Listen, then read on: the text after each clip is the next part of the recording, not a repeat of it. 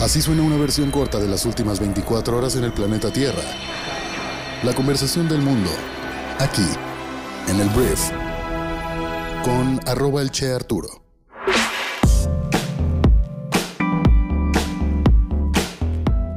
Hola, muy buenos días. Bienvenidos a esto que es el Brief para este jueves 9 de diciembre. Yo soy Arturo y en este programa vas a conocer los temas de conversación que debes conocer esta mañana para ser una persona informada. Entonces vamos a comenzar con esto que es el brief.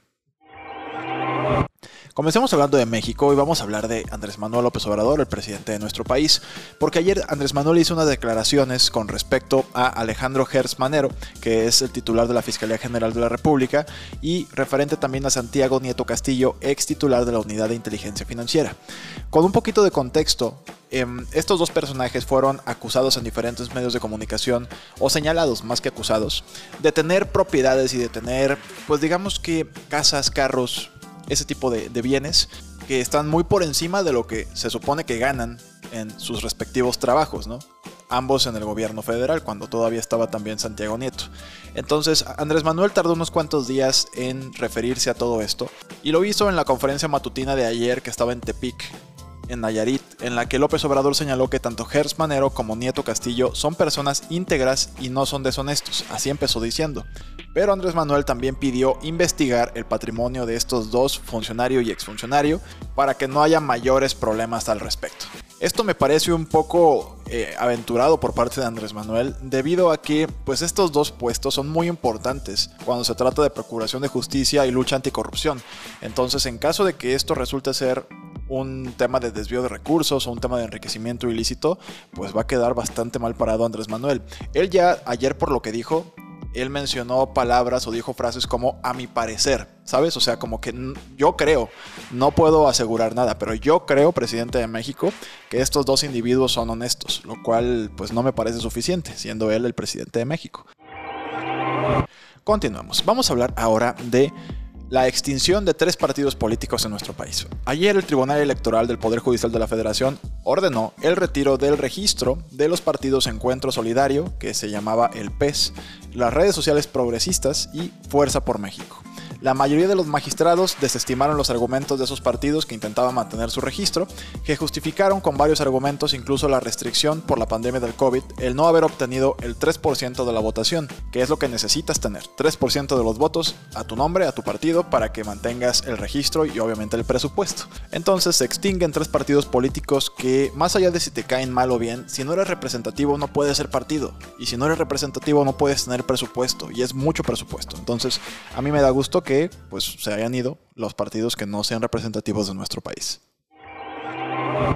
Vamos a hablar de un tema económico, pero que tiene una profundidad social. Es una, es una noticia que tiene muchas dimensiones diferentes. La noticia es que México es una de las 20 riquezas del mundo, una de las 20 economías más poderosas del mundo, pero también es una de las economías más desiguales.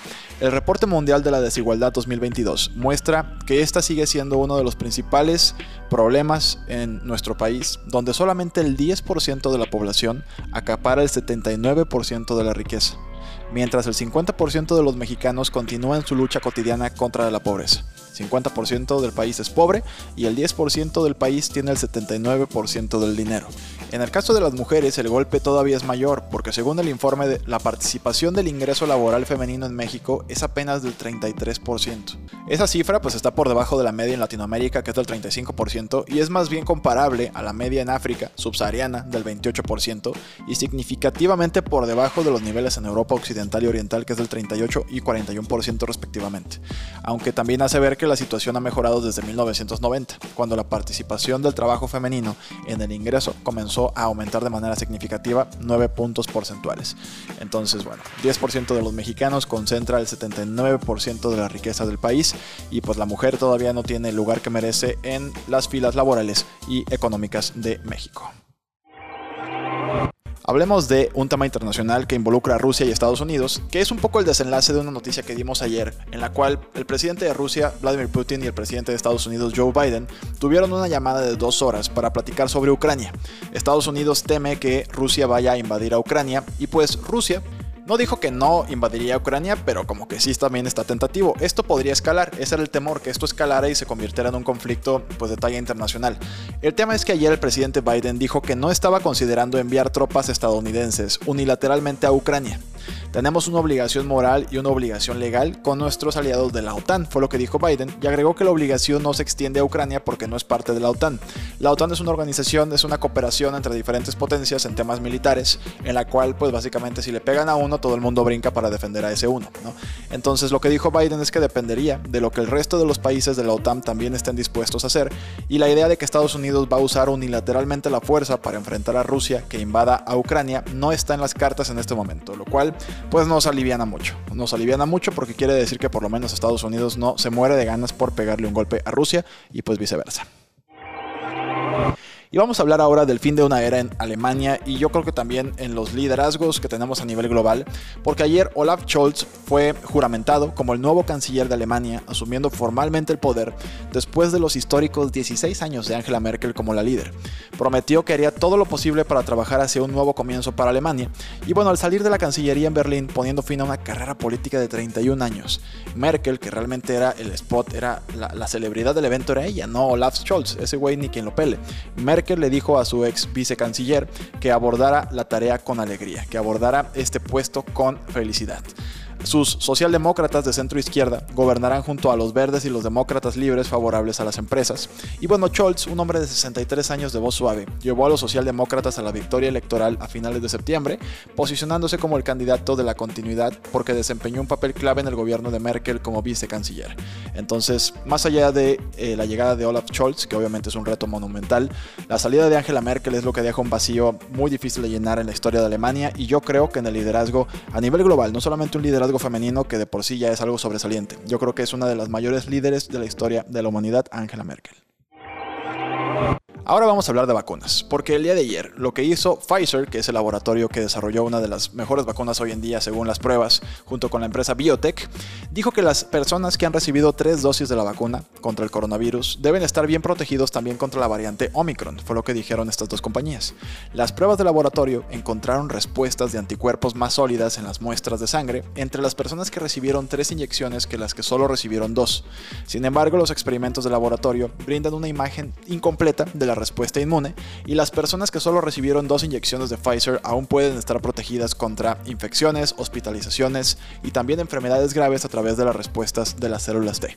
A pesar de que la información se sigue acumulando, pues pareciera ser que la Omicron no es una variante más peligrosa que lo que es Delta actualmente, lo cual pues obviamente hace que el mundo se aliviane un montón, que también los mercados se tranquilicen, que vuelvan a subir las acciones, entonces pareciera ser, pero de todas formas hay países como Inglaterra que por ejemplo ayer anunciaron que van a imponer restricciones para frenar la propagación de esta variante. A partir del próximo lunes el gobierno británico ordena trabajar desde casa a todo aquel que pueda hacerlo, extiende el uso obligatorio de cubrebocas desde del viernes, también este viernes o sea mañana, en la mayoría de los lugares cerrados, e impone un pasaporte de vacunación para acceder a clubes nocturnos o espectáculos masivos, fue lo que ayer dijo el primer ministro británico Boris Johnson, obviamente con el objetivo de evitar la rápida propagación de la nueva variante Omicron del COVID. Johnson confirmó que Omicron se está expandiendo mucho más rápido que la variante Delta y dijo que se han confirmado 586 casos de esa mutación hasta ahora en el país, aunque la cifra real es seguramente mucho más alta. Ese tipo de, de honestidad política también me gusta. Ese rollo de que digan, bueno, ubicamos a estos, pero seguramente son más. Tienes razón, Boris Johnson. Por supuesto que son más. Hablemos de negocios, vamos a hablar de Instagram, porque bueno, ayer el director ejecutivo de Instagram, cuyo nombre es Adam Mosseri, testificó por primera vez ante el Congreso de Estados Unidos, negándose a comprometerse a poner fin de forma permanente a los planes que ya han sido muy criticados y que temporalmente están detenidos para crear una versión de Instagram para niños menores de 13 años. Mosseri le dijo al Subcomité de Comercio del Senado sobre protección del consumidor que él era el máximo responsable de la toma de decisiones sobre el asunto y que trabajaría para garantizar que ningún niño de entre 10 10 y 12 años tuviera acceso a ninguna versión de la plataforma sin el consentimiento explícito de los padres, lo cual es algo muy difícil de probar o de, o de hacer, porque hoy cualquier niño agarra una tablet o una computadora y entra a donde tú quieras, o sea, cosas mucho más duras que Instagram. Entonces, al final, Mosseri dijo en sus comentarios de apertura que sigue orgulloso de los esfuerzos de la plataforma para mantener seguros a los jóvenes, incluso después de que documentos internos filtrados dejaron a los legisladores muy enojados, por lo que dijeron que era una falta de acción por parte de la empresa. Este documento interno filtrado hablaba del problema o la la afectación que le daba Instagram a la salud mental de los jóvenes, de los adolescentes. Entonces esto pues provocó esta audiencia y Adam Mosseri salió a defender la plataforma que dirige para decir, oigan, nosotros hacemos todo lo que podemos, estamos orgullosos, pues puras relaciones públicas, ¿no? Al final salvar la integridad, la imagen de la empresa. Y aquí lo alarmante es que pues la aplicación para niños está detenida por lo pronto, pero todavía no está descartada. Veremos qué ocurre. Antes de terminar, hablemos de fútbol. Primero voy a hablar de la leyenda brasileña del fútbol Pelé, que ayer se anunció que regresó al hospital para seguir con su tratamiento en contra de un tumor que se le encontró en el colon en el mes de septiembre. Al parecer está estable y la previsión es que reciba el alta en los próximos días, pero pues no sabemos si esto implica un cáncer o qué onda, pero se sigue tratando Pelé. Y la otra noticia pues también es, es estresante para los fanáticos del Fútbol Club Barcelona porque el Barça quedó eliminado de la fase de grupos de la Champions después de perder 3 a 0 en Múnich contra el Bayern Múnich de nuevo, muy superior, un juegazo por parte del Bayern, un equipazo también.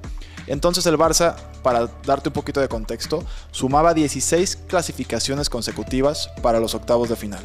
Y desde que se instaura la Champions en la temporada 1992-1993, el equipo había superado la fase de grupos en 23 de las 26 ocasiones en que había participado. Entonces, obviamente, esto es una de las peores actuaciones de la historia del Fútbol Club Barcelona, de la historia moderna. Y pues si eres un fanático del Barça, pues mi más sentido pésame, porque pues estuvo muy feo lo que les pasó.